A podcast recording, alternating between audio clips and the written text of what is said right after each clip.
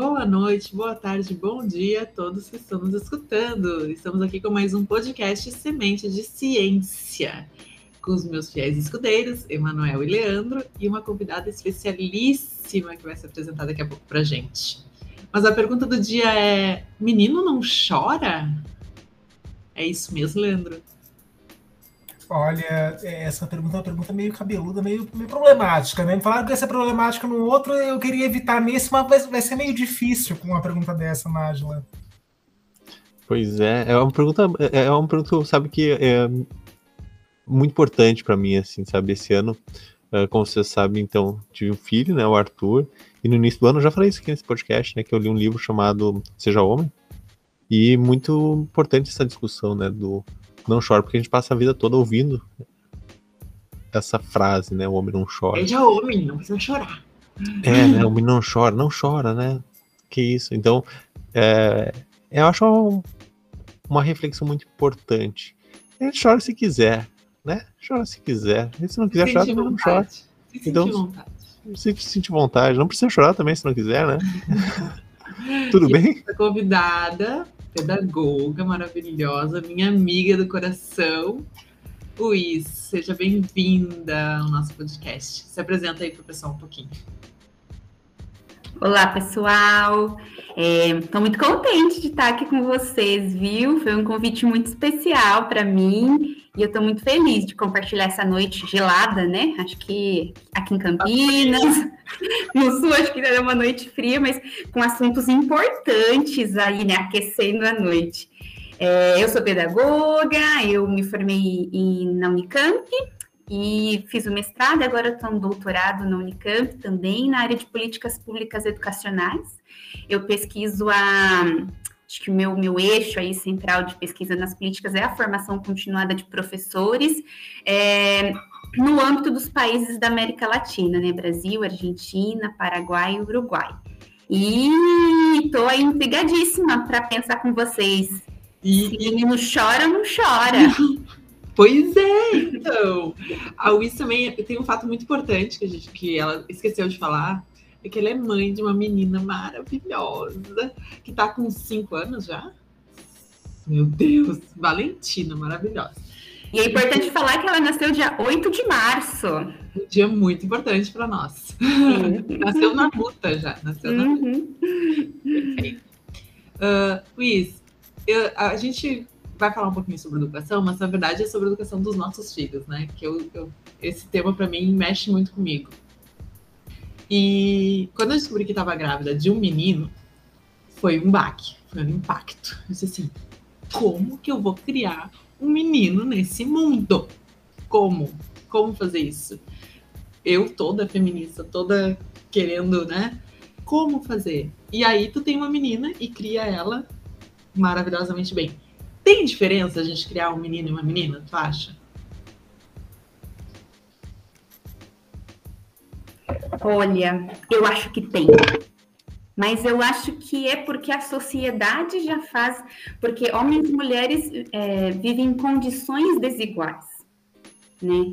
Então, eu acho que essa diferença sim existe, porque a gente está. É, a gente luta, né, por uma sociedade menos machista, por uma sociedade que busque mais igualdade de social, que busque mais igualdade nas relações étnico-raciais, né? Acho que a gente tem aí várias questões, principalmente no Brasil, para resolver, né? No que se refere à questão da dignidade humana, né? Então, é, são, são vários pontos. Então, isso faz com que, sim, a gente tem que criar as nossas meninas e meninos de forma diferente, mas não por uma escolha, mas uma condição na qual a gente está inserida. Né? Eu não posso dizer para Valentina que ela e os, que as pessoas vão olhar para ela e para outro menino da mesma forma, porque as pessoas não vão. Né? Eu posso sim dizer para ela que ela pode o mesmo que um homem pode, né? E que isso, infelizmente, tem caminhos diferentes, desafios diferentes, né? Então. Total, total, perfeito, fala perfeito. É isso. É, a gente, eu acho que não deveria existir diferença, né? Mas eu acho que não estamos nesse nível, assim. de sociedade, de. Tem muita gente querendo falar já. Fala, Leandro. Ah, eu não ia falar hoje, eu ia só ouvir. Mas assim, a, a é Wii, né? Wiz, Wiz, Wiz. Vou falar Wiz. Uh, tá bom, tá bom. Uh, ela falou um pouco, uma, uma, coisa assim que me, me deu a famosa lâmpada né, da ideia, que, porque quando a Nájila nos provoca né, de criar um menino, uma menina de forma diferente, que ela teve um baque quando descobriu que era um menino, eu lembro muito daquela discussão assim de que o exame para descobrir o, o, o, gênero, eu, eu, na real vou cortar, vou, vou me corrigir, o exame para descobrir o sexo do, do bebê ele vem carregado de expectativa, né, para muitas famílias. Ah, é um menino, então vai ser um, um, jogador de futebol, vai ser um ator muito famoso, vai ser um, um político, enfim. Vai ser um cientista. Um cientista. Uma menina vai ser dona de casa, vai ser professora, vai ser uma boa mãe, porque a maternidade é obrigação da mulher. Né? Então, quando a gente descobre o sexo do bebê, infelizmente, a nossa sociedade ela, fica, ela carrega uma caixinha e te entrega, né? Bom, o seu gênero é esse, toma a sua caixinha e viva dentro dela. Você não pode trocar sua caixinha. Né? Essa é a sua caixinha. Menino veste azul, menina veste rosa. Né? E isso é, é, é para mim, pelo menos, assim, é algo enfurecedor. É, é algo muito ruim. Sabe que o, o mesmo baque que a Ana já teve, eu também tive. E então pode, alguns podem pensar assim, né? Ah, a Ana já teve esse baque porque ela é mulher e daí teve um baque porque tem, tive um filho homem. Mas eu tive o mesmo baque e hoje, obviamente, a gente a Nisso fala assim, ai, tu fala essas coisas, parece que não gosta. Não, a gente ama o Arthur, eu amo o Arthur, mas, mas eu sempre quis ter uma menina. Porque na minha cabeça, guri é, é guri, assim, a gente tem essa visão de guri escroto, de machista, de. E eu falei, meu Deus, imagina a gente passar por tudo ele, sei lá, virar um, um homem escroto, sabe? Na, do pior tipo. Então isso me assustava muito. E, e hoje, gente, e principalmente depois, então, que uh, eu sempre comendo esse livro, né? Que mudou muito, assim, sobre as masculinidades, né? Que na minha cabeça a masculinidade era muito fechada, né? Assim como a da maioria dos, dos homens da nossa sociedade. E esse livro me abriu assim para as diferentes possibilidades de masculinidades. Que e isso é, é, muito bom. E, então hoje a gente fica mais tranquilo, mas ainda tem um desafio, né? Que hoje a gente vai conversar sobre isso, que é sobre como criar, mesmo assim, uh, uma criança feminista, né? Então que, pô, de novo, é mais um desafio ainda, porque agora a gente está falando de uma criação do homem, né, defendendo o movimento feminista, né, ou pelo menos apoiando ele. Uh, eu queria fazer um comentário também aqui, antes de passar a minha voz, que o, o podcast aqui, né, do Semente de Ciência, uh, ele tem esse, esse papel. Vocês já perceberam desde o primeiro episódio que a nossa ideia sempre é uma visão transdisciplinar. E é por isso que desde o início, né, a gente brinca, né, cada um da sua área, mas as discussões sempre transdisciplinares. E isso é a beleza da ciência. Então, muito obrigado, Isa, aí, pela, por vir aqui conversar conosco.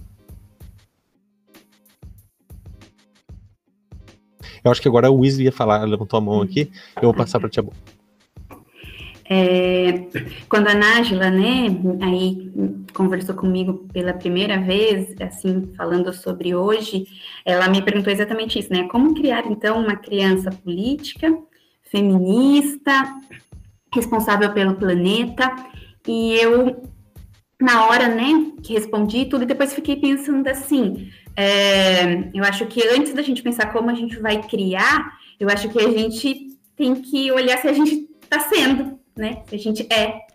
Então, né, e eu acho que o é, é não é o é, eu acho assim, se a gente está caminhando, eu acho que é um processo, né, não é uma coisa determinada né? Eu não sou feminista, eu estou num caminho, né? Buscando aí relações menos desiguais, feministas, buscando estudar, né? A gente sabe, por exemplo, o quanto o feminismo passou por diferentes momentos. Eu olho, por exemplo, quando eu fui da graduação eu é, é, participava do centro acadêmico, né, uma faculdade de educação, a maioria somos mulheres, e como as nossas relações políticas eram muito diferentes das relações das meninas hoje. Né, que ocupam esse espaço político dentro da universidade. Então é óbvio que é um caminho, né? Então é um processo. A gente, eu acho que isso que eu Emanuel falou, né? A gente é, a gente está nesse processo, a gente está aprendendo, né? E aí isso somos nós mulheres e homens, né? Então eu eu, eu penso assim, acho que olhar para a gente enquanto ser humano, né? Outro dia me perguntaram assim: olha, eu muito. Uma pessoa me falou: ah, eu estive muito tempo enganada, uma pessoa um pouco arrependida, e agora eu tô olhando mais para a esquerda, o quanto isso é importante. Aí eu falei assim: olha, eu sou antirracista, feminista, de esquerda, mas antes de tudo isso, acho que a gente tem que ser humano, né? Então, eu acho que isso é a coisa mais importante, né? E aí, eu acho que com as nossas crianças é pensar o quanto a gente vem, vem, vem construindo relações e praticando, né? Tendo atitudes é, nas quais essas crianças vejam essa humanidade, vejam esse humano, vejam esse comportamento, que ele não vai ser é, dessa forma o tempo todo. Porque a gente é imperfeito, porque senão também a gente cria. Não, isso que me dá essa agonia. Aí tu tocou no ponto. Eu vou, eu vou cortar porque eu vou, vou ter que falar. Fiquei nervosa. É isso que me dá essa agonia, porque assim, estamos em processo de construção, estamos desconstruindo, estamos uh, aprendendo, né? Eu acho que diariamente estamos aprendendo.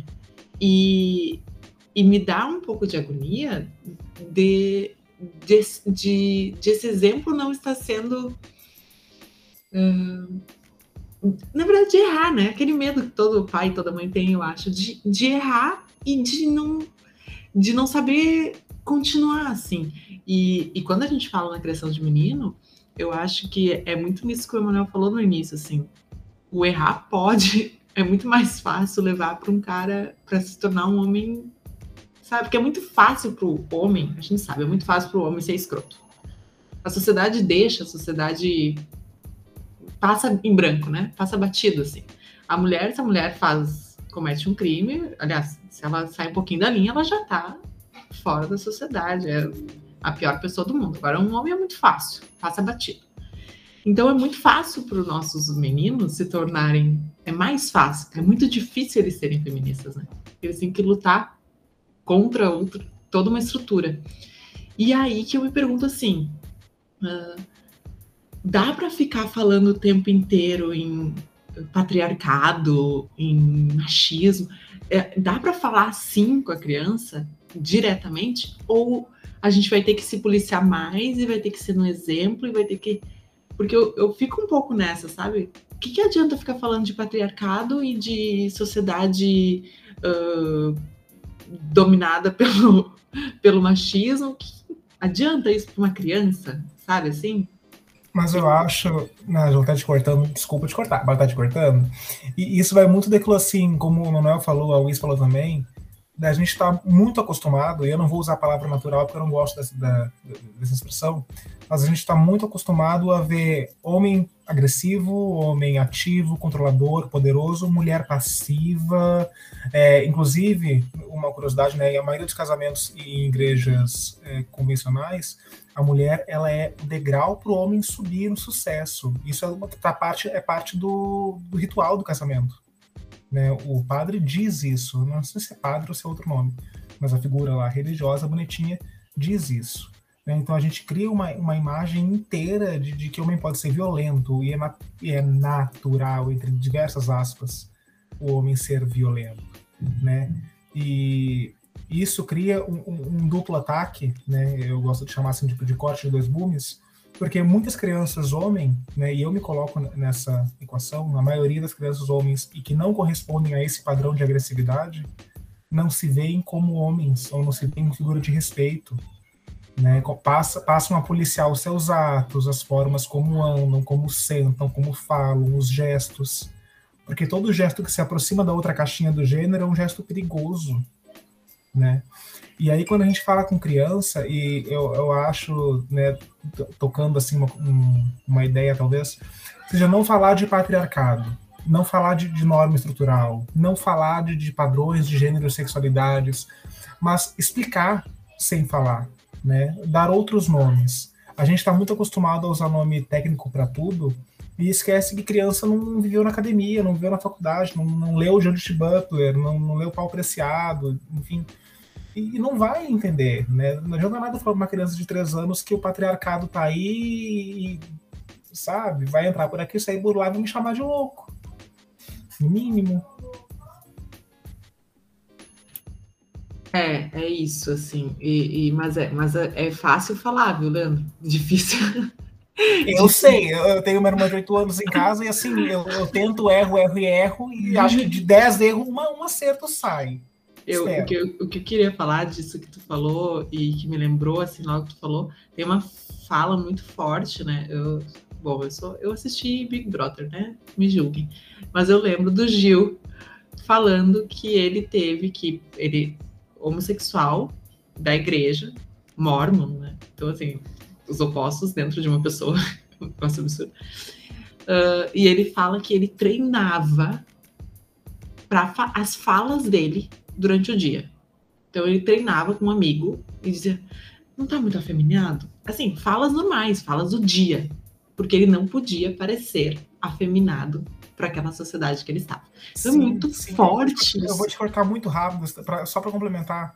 Tem um tweet, um tweet mesmo, que ele ficou muito famoso em, em junho do ano passado, que fala assim: crianças LGBT criam um personagem em toda a sua infância e juventude e passam a vida adulta querendo, tentando descobrir quem são, porque se perderam já, né? Porque criaram essa máscara.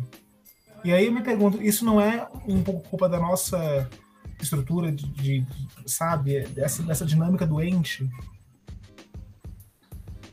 é, eu acho que sem dúvida, né, é a condição que nos é dada. Né? Então, aí, dependendo da condição que a gente tem, familiar, de sociedade, a gente vai criar formas de resistir, né? Porque eu acho que são formas de resistência. Mas quando a Nájila fala dessa preocupação, né, e dessa essa cobrança, eu acho que é algo que todas nós temos, né? Todas nós, famílias, assim, né? Porque isso também é outra coisa, né? A gente vai aprendendo a mudar os, os vocabulários de forma mais inclusiva, né? Então, por exemplo, a escola da Vale não fala reunião de pais, fala reunião de famílias, né? Então a gente pensa nisso, né? Então, como que as famílias podem é, construir espaços mais conscientes para essa criança? Porque eu acho que isso que o, que o Leandro está falando é isso, né? Acho que isso que a Nájila também falou é isso, né? De que forma a gente é, dá oportunidade para a criança tomar consciência dessas coisas, né? de que forma que a gente faz com que ela perceba que ela perceba toda a contradição que tem na sociedade, né? Porque também a realidade da, da, da família não vai ser a mesma realidade das outras famílias, são famílias diversas, né? Então, é, é, é todo mundo aí para a gente construir, mas eu acho que a gente, assim, eu acho que, que a gente tem que também olhar para nós de forma real, né? A gente vai errar, a gente vai ser imperfeito, isso faz parte desse caminho, desse processo, mas é porque a gente também está tomando consciência dele. Né? A gente também está aprendendo nesse caminho. quando a gente, eu acho que quando a gente olha para determinado comportamento nosso, a gente reconhece que errou, a gente coloca em dúvida aquele comportamento, é porque a gente não está levando as coisas no automático. A gente está refletindo. E eu acho que isso é uma coisa muito importante, né? E eu acho que talvez a gente se cobre tanto, né? Porque a gente está num grupo de pessoas privilegiadas, né? Quantos por cento da população brasileira tem ensino superior? Vamos pensar que, que 40 milhões da população brasileira é analfabeta, 38 milhões analfabeto funcional e 11 milhões analfabeto total.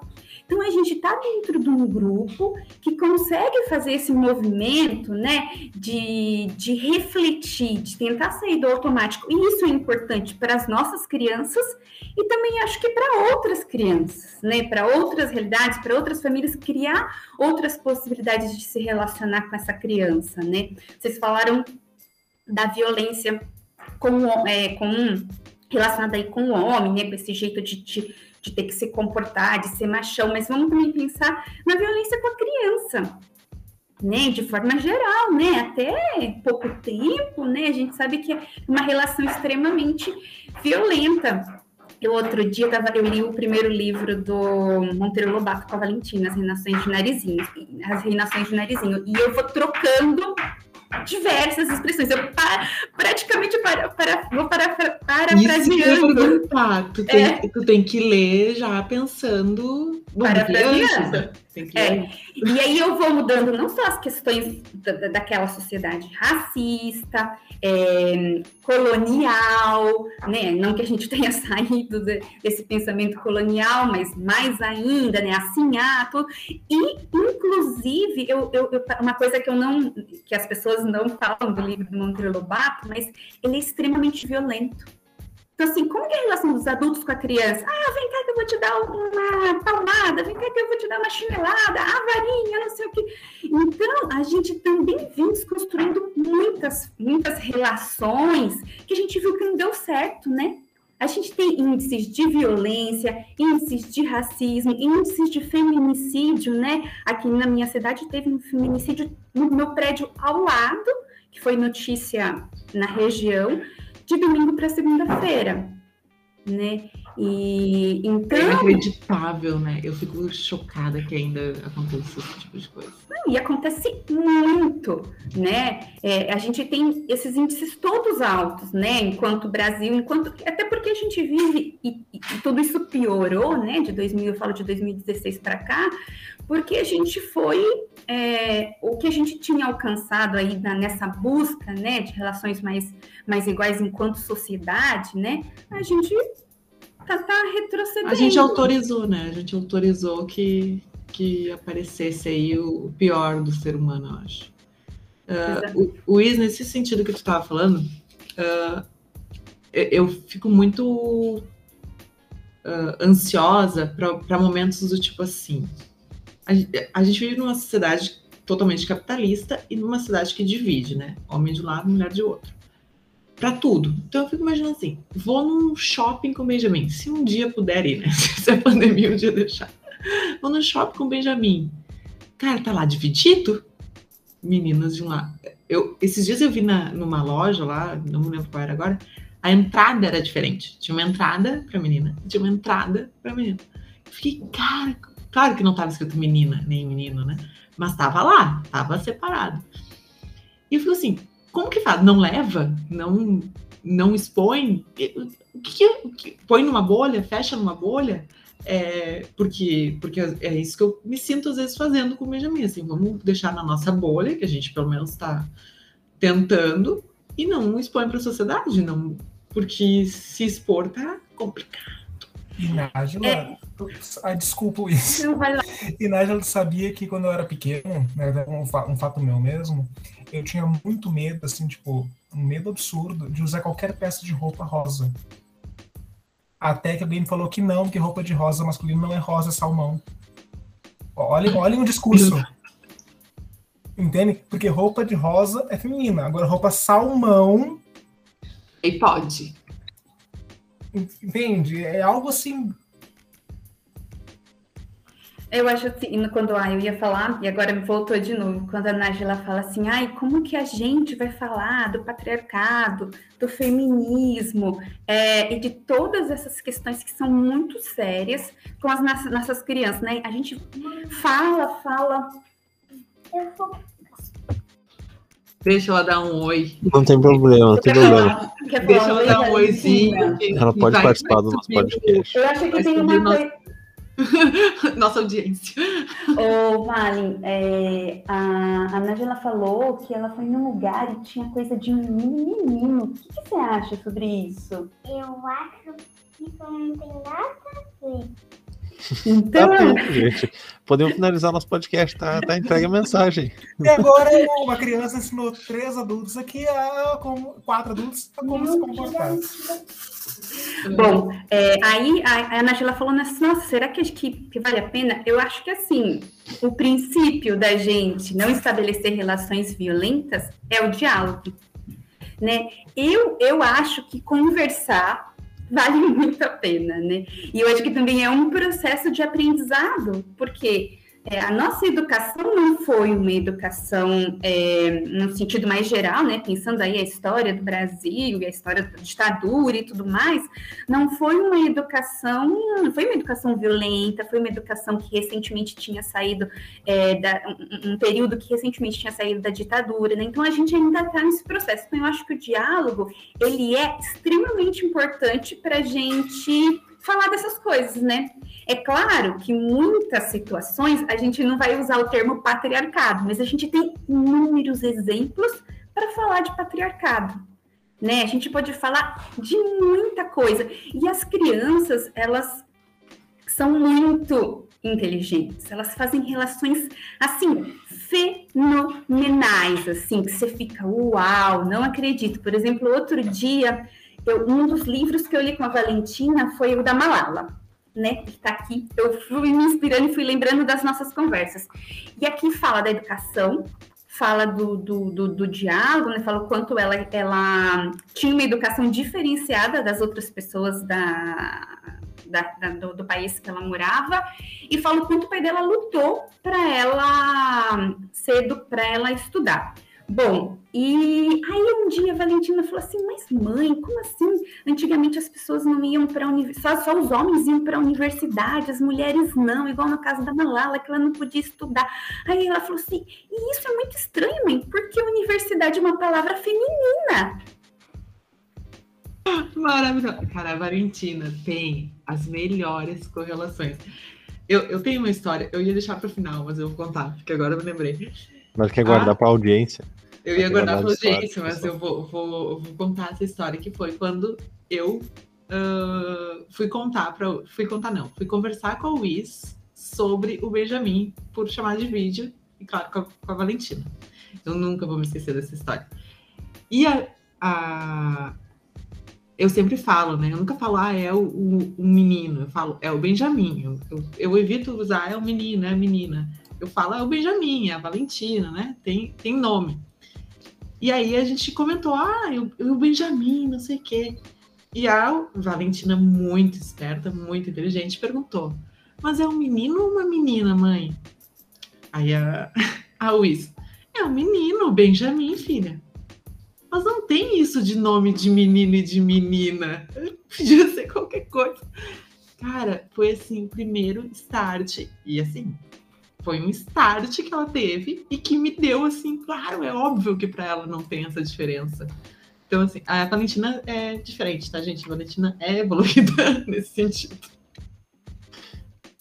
Ela é evoluída ou ela teve uma educação, né, que permitisse. Bom, enfim, porque ela é evoluída. É, né? por, por, que, que vocês acham que eu chamei a Luiz, né? Porque eu já eu, eu via o que a gente conversava sendo uh, na vida real, assim. Eu acho que tudo que eu que eu aprendi com a Wiz quando a gente fez. Ah, a gente não falou isso ainda, né? Que a gente fez o, o nosso doutorado.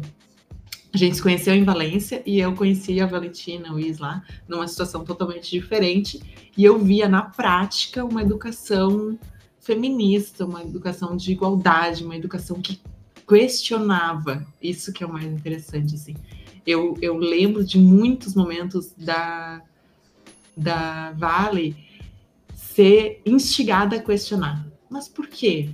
Por que isso? Por que aquilo? É isso mesmo? Então, é, é, esse é o meu próximo tópico que eu queria muito falar. Como que a gente faz isso? Tu vai falar sobre isso, Emma? Pode falar.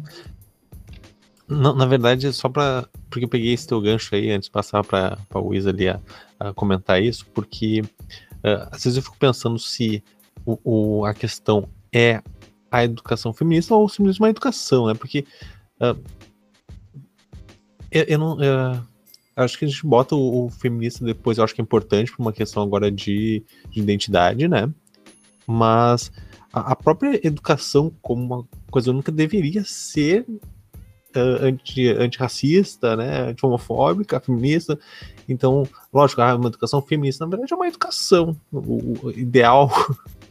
é, só que você fez comentar porque chama atenção, né? Porque Pô, a gente também, né, Angela, a gente não teve uma educação feminista, mas a gente foi. Eu beijo com uma educação muito bem educada, pô, a gente é, de respeitar o próximo, de respeitar as diferenças, de não ser racista, não ser homofóbico. Mas mesmo assim, mesmo dentro do nosso. A gente já falou sobre isso aqui, né? Mesmo dentro da nossa família, que é uma família, os pais uh, né, que estudaram, tiveram uh, condições, ou seja, dentro dos nossos privilégios, nós tínhamos questões machistas dentro de casa. É, mas aí né, é, é aquilo que eu sempre falo, não, não, não, necessariamente nós, mas sim a sociedade é machista. Então, é que a gente não tem como nos tirar dessa sociedade que a gente vive, ainda mais nos anos 90, que tu ligava a televisão não, de tarde claro, claro, e tinha a piscina do Gugu. Entendeu? Exatamente mas, sobre isso mas que eu é que, só para tirar um pouco do, talvez, da responsabilidade não que não exista a responsabilidade dos pais, mas eu acho que sim, tem, tem um peso muito forte da sociedade que tem um ponto que ah, os pais não têm mais o que fazer. Tu vai ligar a televisão domingo de tarde, tá dando piscina Gugu. A piscina Gugu é muito legal, né? Mas, pô, totalmente machista, né? Porque é um negócio que é legal no sentido de que todo mundo assistia ali, tá, né? Aquela loucura. Então, é tipo Big Brother, se não assistir, tu fica sem assunto, né? Na época. Então, só, uh, só pra comentar essa questão da educação, porque eu acho que Uh, a palavra hoje, eu acho que falar de educação feminista é importante porque tem uma questão de identidade, assim, né, de, de levantar o, o movimento, uh, mas uma boa educação já teria tudo isso dentro. Eu acho que mais do que identidade, até vou cortar um pouco o Emanuel rapidinho antes da vez pegar, é uma questão de luta, né, de, de, de luta política, de luta contra uma estrutura. Porque a gente sabe que a estrutura é machista e é sexista. Então, uma educação, simplesmente educação, é, por estrutura, vai ser machista e sexista. E talvez o adjetivo é, feminista, ou educação crítica, ou educação ambiental, como se usa mais a, na, na área ambiental, seja justamente esse lembrete de, de luta, de rompimento de padrão, né, de rompimento de estrutura, de não, essa educação aqui ela não vai concordar com, com o que tu está me falando, com azul para menino, rosa para menina, menino violento, menina passiva. Não. Para. Volta alguns degraus, lê um pouquinho, estuda e depois vem. Sabe, eu acho que o aditivo ele serve mais para isso, para um start na luta. É, eu ia falar aquela hora e aí eu me perdi com a fotografia aqui, né? Porque a gente tá todo mundo sendo fotografado, quase um making off. E aí eu me perdi na resposta, mas eu vou começar de trás para frente, eu notei para não me perder. Eu acho que quando o Emanuel fala de educação, é, eu penso assim, é, me veio Paulo Freire, né? Então não existe educação neutra. Então, assim, toda, todo processo educativo ele é ideológico, ele é político. Né? Então, seja qual for a educação que nós tivemos, que nós tivemos ou que a gente vai oferecer para os nossos filhos ou de contexto, eu acho que a primeira coisa é enxergar, não existe neutralidade nesse processo, né? Então aí a gente já olha para para os grupos que defendem uma educação neutra, fala, olha, ela tem um posicionamento. E aí o Manuel me fez lembrar de outra coisa, né? Quando a Nájila estava falando essa coisa do, do, da, da, Valentina, né? E tudo mais, né? Ela falou assim, é, ele falou, ah, da, da, criação, né? Eu tinha uma amiga que falava assim, olha, as pessoas chegam em mim e falam, nossa, como seu filho é bonzinho, como ele é educado, como ele é isso. Nossa, como que, que né? Nossa, como é meu filho, eu faço tudo. Ele falou assim, não, ele é assim porque eu tô criando ele. Por que, que a gente acha que, que todo o trabalho de uma família em educar, é, a gente desconsidera muitas vezes? E a gente acha que, olha, da criança. Sim, existe muita coisa que é, sim, que é da criança, mas assim, o, o, contexto, o meio, né, a forma como a gente dá possibilidades vai construir é, as ferramentas que essa criança vai ter para lidar com as situações, né? Então, olha, eu acho que, que é isso, né? É, é muito difícil educar, é muito difícil é, criar. Eu acho que a Nájila, o Emanuel passam por isso, né? A gente fica buscando curso antes, faz grupo de pré-parto, pré pós-parto, introdução alimentar, vocês não chegaram ainda, né? Eu tenho uma boa dica. Nessa. De Introdução Semana alimentar que vem. Ai, adoro. assim, curso de introdução alimentar, curso. Então, né, a gente, a gente busca muita informação, né? E claro que também junto com essa busca de informação, de conhecimento, a gente também é, segue os nossos instintos, a nossa história, a nossa realidade, porque não existe uma receita para criar um filho, né? Mas eu acho que também é, é, é a gente tem bons resultados. O que eu quero dizer é, vale a pena, né? Eu acho que as famílias que, que conseguem cada uma a sua forma, porque eu acho é, que não existe receita, né? Cada família é uma família, cada história é uma história, cada criança é uma criança. É, mas que conseguem olhar né, para essa forma de educar, para esse processo sair do automático, acho que a gente vai conseguir é, ter aí seres humanos, né, crianças jovens, adultos, que vão se relacionar de uma maneira mais é, humana, mais tipo, com maior respeito, com maior consciência, né? Eu, eu, eu, acredito muito nesse processo. E aí, voltando, o Emanuel e a Nádia já falaram da ilha, né? Ai, mas a gente vai criar numa ilha. Eu acho que não dá, né? Eu acho que a gente tem que, que ser, tem que trazer a realidade à tona né? Eu acho que a gente tem que falar das diversas possibilidades, né? Do mesmo jeito, olha, na nossa família é assim, mas vão ter diversos tipos de família, diversos tipos de realidade, diversos tipos de religião, diversos tipos de corpos, cabelos, nacionalidades, né? Então, aqui em casa a gente já tem, a Valentina tem uma mãe brasileira, um pai argentino. Então, é, tem, existem di diferentes países com diferentes culturas, né? Então, eu acho que dá para a gente falar. E quando a gente fala de outras formas, a gente também faz com que essa criança respeite as outras formas né? Porque se eu falo para minha filha, é, olha, a gente não bate, aqui em casa a gente acha que essa não é uma forma de se comunicar, de se relacionar, acho que existem outras formas. E aí vem uma amiguinha um dia e fala assim para ela, olha, eu vou te dar uma chinelada. Ela chegou em casa e falou, mãe, por que, que ela né, vai me dar uma chinelada?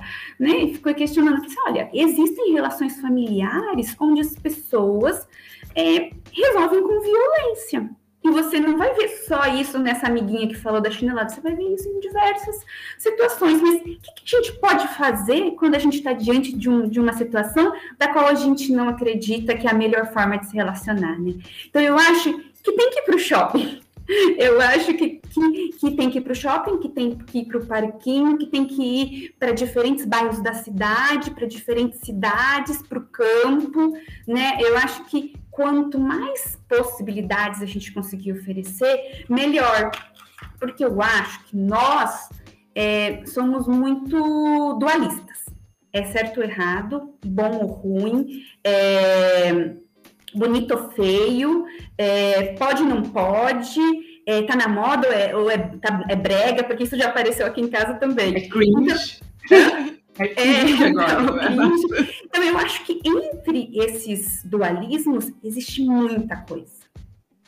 Né? Então, eu acho que entre essas. Mas a gente tem isso, né? Ou é certo. Ah, então, eu acho que quando a gente. Quando a gente aí, aí pensa nessa coisa de uma. Como que a gente estimula né? o, o questionar, a curiosidade, a pergunta, ensinando para ela que.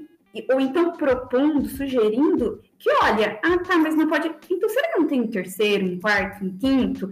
Às vezes eu falo para a Valentina, Valentina, a gente pode ter o plano A, B, C, D, a gente pode ter muitos planos, porque tem hora, tem, tem momentos na nossa vida que as coisas começam a não dar certo, não dá certo. E aí, como que a gente vai ressignificar esses processos, né?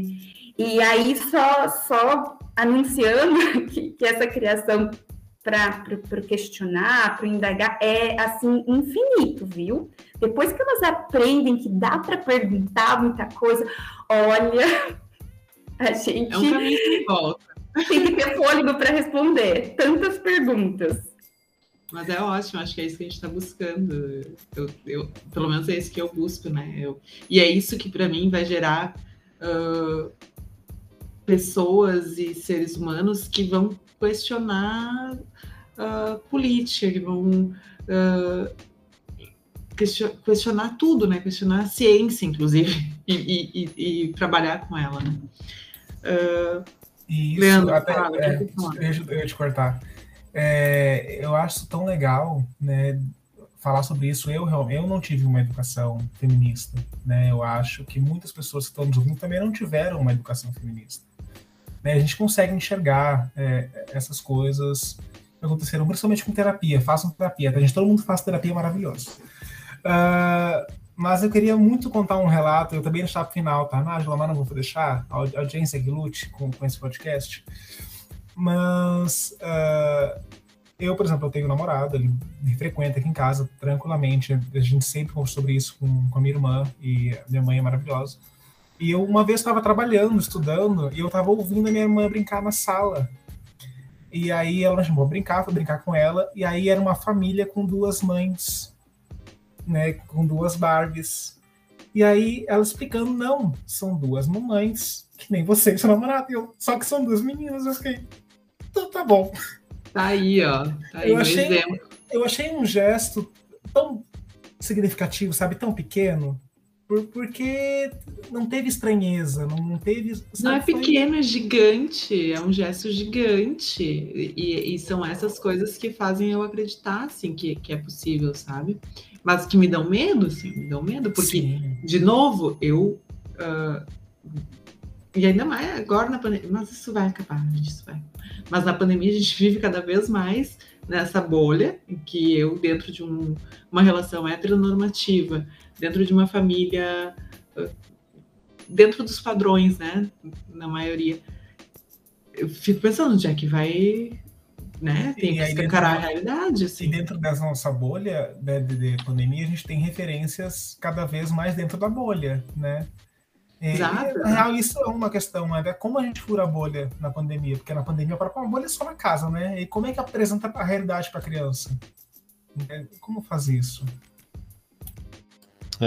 Sabe que. Ah, tô bem reflexivo aqui com a conversa, porque tem, ah, tem vários pontos assim, que a gente vai pegando, e a gente- como a gente tá vivendo muito agora tudo, né? né, a gente acaba ah, refletindo um pouco mais, talvez. Mas ah, um, um ponto, né, que é essa questão de levar os lugares, e eu concordo totalmente com o que o Luiz falou, a gente tem que realmente colocar, isso é uma coisa que inclusive a gente refletiu muito aqui em casa, porque a gente pensa assim, né, como a Nádia falou, as, e a gente tá comentando que a sociedade é machista, racista, homofóbico, né, tudo aquilo que o capitalismo nos traz, Ah, mas às vezes dentro da família, não por maldade, ah, sei lá, um- alguém faz algum comentário, assim, ah, ah, olha ali as guriazinhas, né? Pô, o Arthur tem cinco meses. Entendeu? E é Ah. uma estrutura, né? A gente reproduz É uma ela. estrutura. Mas e, eu, e tu percebe que não é por maldade. Não é por Não, maldade. tipo, Ah, ah, né, a gente se brinca, né? Que eu falo, ah, o machinho da avó. Sabe? Não é por maldade. Ela quer dizer, ah, o gurizinho dela ali, sabe? Porque é acostumada a falar sobre isso. E a gente, em vários momentos, para aquelas pessoas que já têm intimidade da família, a gente corrige, né? Então, teve um caso agora bem recente, né? Que o, o Arthur tava olhando, tinha uma flor em cima da mesa, assim, tava olhando pra flor, brincando que era colorida, assim, né? Ah, não, olha pra flor que não é pra te gostar de flor. Mas como não? Pode. É pra brincar assim com flor. Sabe? Mas que são detalhes que. Enfim. Mas, eu tem acho que, que ter essa, coragem, né? Eu, É, eu acho que porque isso é importante, essa tem que ter coragem educação que a gente tá falando, feminista, ela vai, pelo menos agora, num ponto que a gente tá, que o Arthur não nos entende necessariamente, ah, não conversa conosco, né? Ele até interage, mas de uma forma muito mais ah, no olhar que a gente brinca, né? Ah, é, é uma educação da sociedade, das pessoas que estão ao nosso redor. Ah, E é- é- mas é acho é que faz parte, né? A gente reproduz muito. até- e é muito daquele discurso assim, que a mulher ela não é machista. Ela reproduz machismo muitas vezes. É uma pessoa preta, ela não, ela não é racista, porque ela não, ela não colabora com a estrutura que aprisiona ela. Mas ela pode reproduzir. Ela aprendeu aquilo a vida inteira. Né? Então é, é muito difícil. E isso que o Manuel falou é precioso demais. Tipo, como eu falei antes, né? Que eu, por exemplo, um pequeno, eu não usava rosa por medo. Né? Muito medo. Então, a gente cresce com esses estigmas na cabeça, né? De ah, o menino não pode chorar, a menina não pode jogar bola na rua até tarde, porque isso é brincadeira de menino, né? E, e por isso que eu pergunto, né? Como fazer essa educação? Como mudar? Né? Como, como lutar? Porque isso envolve esforço, envolve uma, um- uma gama de cansaço e de força, né? E água mole em pedra dura tanto baixo até que fura, de, de ditado. Exatamente. E ouvindo o Leandro contando o exemplo da irmã dele de oito anos, né, Leandro? É, fazendo as Barbies, né? São, são uma família. Eu lembrei assim, né, que no Estatuto da Criança e do Adolescente está escrito, né, que a responsabilidade pelas nossas crianças é da família, do Estado e da sociedade. Eu acho que a gente também traz essa responsabilidade só para as famílias, pensando aí mãe, mãe, pai, pai, ou as avós, ou as tias, ou os irmãs, né? Porque principalmente depois da pandemia, a gente sabe que muitas crianças perderam, né? Seus responsáveis por conta da, da Covid. Então, é, eu falo para a Valentina, olha, existem famílias de diversas formas, né? É, inclusive, famílias onde a mulher decidiu ter um animal, não quer ter um filho, né? Ela fez mal. Então, assim, existe uma possibilidade imensa de, de, se organizar uma família e de viver formas, é, viver o amor de diferentes formas, né? Então a gente fala muito isso para ela. E eu sempre falo para as pessoas é, a importância que tem de todo mundo olhar para as crianças né? Não é só as famílias. Parece quando a gente fala da criança, a gente está falando só da mãe do pai, né? Da mãe primeiro, e aí do, do pai, né? Que algumas conversas incluem é, o pai, outras não, dependendo aí, né? Mas na verdade ela é uma responsabilidade de todo mundo, né? Da sociedade, do Estado e das famílias. Eu acho que a partir do momento que a gente olhar, e aí eu sempre é, pego o gancho com aquele provérbio africano que a gente precisa de uma comunidade inteira para criar uma criança. Eu acredito nisso. Eu ia assim. falar isso, exatamente isso. É isso, é isso. A gente precisa de uma comunidade inteira para criar uma criança. E a gente precisa que os espaços aceitem as nossas crianças. A gente precisa sabe, uh, eu falo muito isso com as minhas amigas, assim, da gente uh, tem que levar a criança no restaurante, tem que levar as pessoas que lutem para entender que talvez ela chore, que talvez ela brigue, talvez porque é a forma que ela tem para se comunicar, as pessoas que lutem, as pessoas que entendem, porque essa criança vai, faz parte da sociedade, né? E isso eu, eu vi, aprendi muito lá em Valência, Luiz. Eu não sei se tu notou essa, tu notava essa diferença assim, mas eu, eu notava muito de que quando tinha uma criança na rua, seja onde for, a sociedade meio que estava olhando aquela criança. Então, era muito raro tu ver uma criança chorando, desesperada, era muito raro tu ver uma criança uh, desamparada, porque a sociedade, e nem sempre ela estava com a mãe e com o pai, né, ou, ou com a família, mas a sociedade estava cuidando. Os carros nas ruas, quando as crianças, tinha criança indo para a escola, os carros andavam mais devagar. era muito louco e era muito sutil, mas eu notava muito isso de que a sociedade está cuidando daquela criança. Aí tem Seja... um, um fato de Valência que eu preciso falar.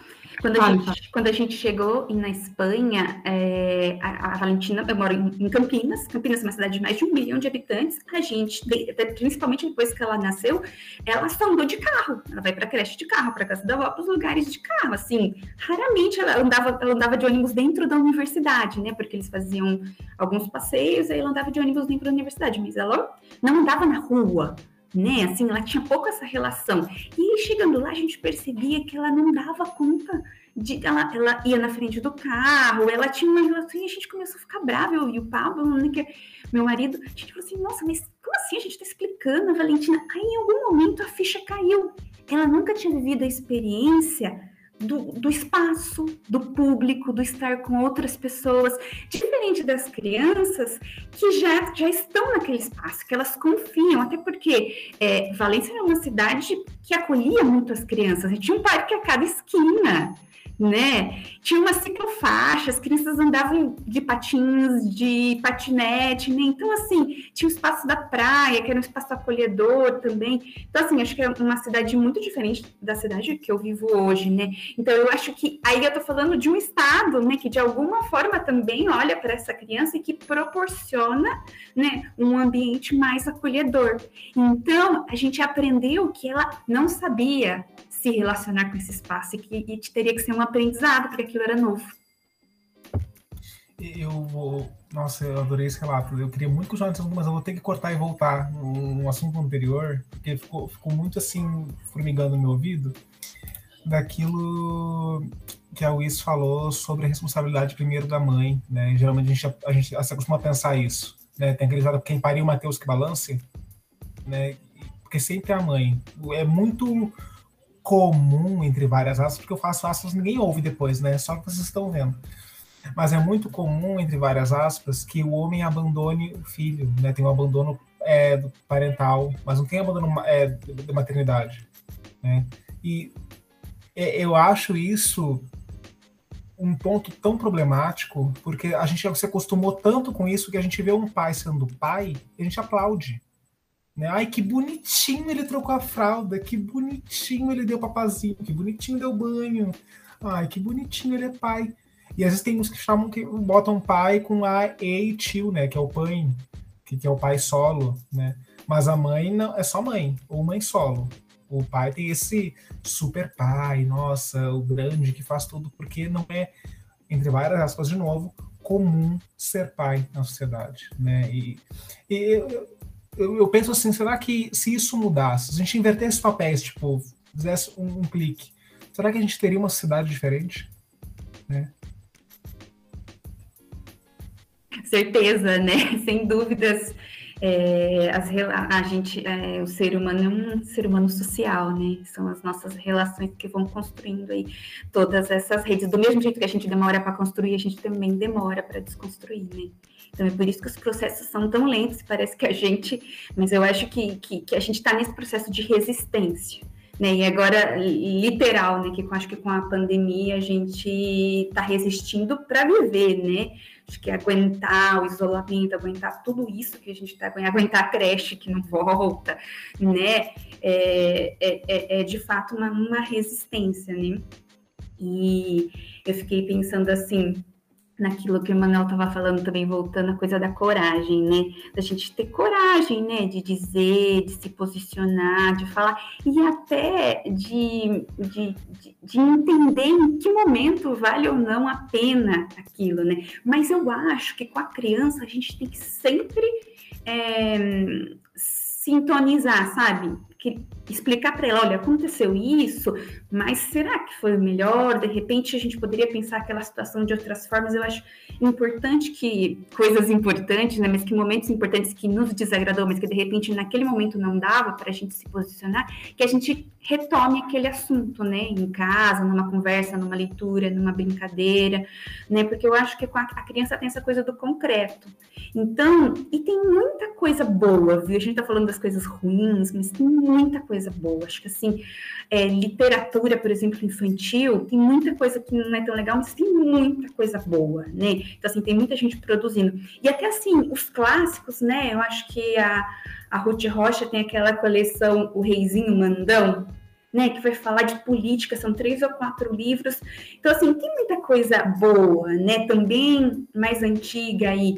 Então, eu acho que a gente também, é, essa coragem, não é só a coragem de, de repente, ir para o embate em, em, todas as situações. Não estou falando que a gente não tenha que enfrentar, mas da gente pesar quando, quando vale a pena. Mas da gente sempre trazer isso à tona nas conversas. Porque eu acho que tem coisas que são difíceis para a gente também. Né? Quando é uma avó, um vô, uma pessoa que a gente gosta muito e que aí você vê um comportamento que você não não aprova, aquilo dói na gente também. Você fala, pô, não é isso que eu estou ensinando, nem porque uma pessoa que eu amo, então essas relações são relações difíceis, mas possíveis de serem modificadas, né? E por isso que é tão importante é, a gente criar meninos e meninas dentro desse contexto, né? E eu acho que é, criar meninos e meninas é igualmente difícil e igualmente importante para a sociedade. Eu acho que a gente precisa de homens e mulheres mais conscientes dos seus comportamentos, das suas atitudes, né? E um comportamento errado, ou, ou, ou, de repente errado não, mas um comportamento que, que a gente não considera que foi bacana, que foi, que, que foi de respeito, ele pode ser diferente de uma próxima vez. Né? Então, acho que sempre olhar com possibilidades, porque, gente, as crianças elas são vida, elas são uma imensidão de possibilidades. E talvez até olhar, né, vou fazer uma adendo, mas me corrija se eu estiver errado. Não é a criança de, criação de homens e mulheres, mas a criação de pessoas, né? Porque o gênero não é binário, não existem dois gêneros, tá, gente? A gente já falou sobre isso no episódio de podcast passado. O gênero ele é um leque de possibilidades assim muito maior do que as cores do arco-íris. Existem N gêneros, assim, então sejam homens, mulheres, agêneros, não binários, enfim, né, criar seres humanos capazes de, de entender que não tem nada natural aí. Né? A gente está vivendo numa sopa de letrinhas aí, toda feita e construída, e tudo que é construído pode ser destruído. Né? É isso. Gente, Eu tô assim, encantada com o papo, tô muito feliz. Luiz, muito obrigada. Eu, eu vou finalizar com isso mesmo. Eu acho que a Luiz fechou perfeitamente o nosso assunto. E, e é isso. Muito obrigada. Vamos fazer uma rodada de tchau aí, galera. E, e até a próxima. Valeu, pessoal. Muito obrigado a todos. Obrigado, Luiz, pela participação hoje. Foi muito bom, foi de grande aprendizagem, como sempre. E ouçam nossos episódios, tá muito bom. Obrigado a todos que ouviram até aqui, né? Que não botaram no 2 ou no 1.5 que conseguiram ouvir bem direitinho em partes. né? Todos, todas e todes, né? E ouçam esse episódio realmente mais de uma vez. Eu vou ter que ouvir de novo. Eu acabei de gravar, mas eu vou ter que ouvir mais de uma vez para ir anotando as dicas, né? E irmão mais velho em casa é assim, a gente tem que dar uma anotada para poder se corrigir, se policiar.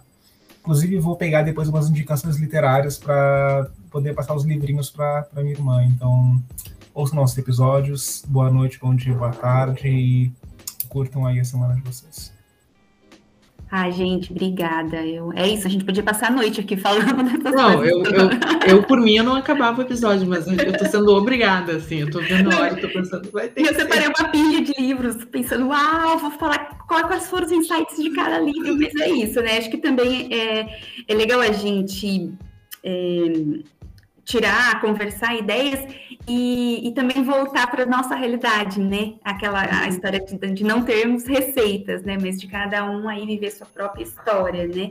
E obrigada, foi um prazer conhecer o Emanuel e o Leandro. E eu queria encerrar, na verdade, com uma dica de livro, que eu achei muito legal. Por favor, me chama por favor, mais. A Revolução Começa no Quarto de Brinquedos é da Carol. A Carol é uma mineira, ela, Carol Rossetti, ela tem outros livros também, outros materiais bem interessantes, né? Então a gente lê muito rapidinho, porque quadrinhos, né? Ai, que lindo! É, é, lindo, lindo. Ela é uma artista muito boa, ela tem uma página no Instagram, ela oferece cursos também. Então, e é, e é muito interessante, né? Então, cores. A revolução começa no quarto de brinquedos. Eu acho que Ai. fica aí para gente continuar seguinte, essa conversa. Para os nossos ouvintes que não, obviamente, não estão vendo a beleza desse livro, procurem lá o livro, realmente ele é muito bonito. E também acho que a gente podia fazer uma postagem, né? Quando postar sobre isso, botar isso. a foto do livro junto, que eu acho vai, que é uma dica vai boa. a foto do livro, porque amei. Eu ver, já vou encomendar o meu, com certeza, porque Benjamin, é isso aí, gente. Benjamin tá montando a sua biblioteca. Gente, obrigada. Boa noite Tchau, a todos. Gente. Obrigada, Luiz. Valeu, valeu. Beijo, beijo, beijo. Morrendo de saudade, Nájila.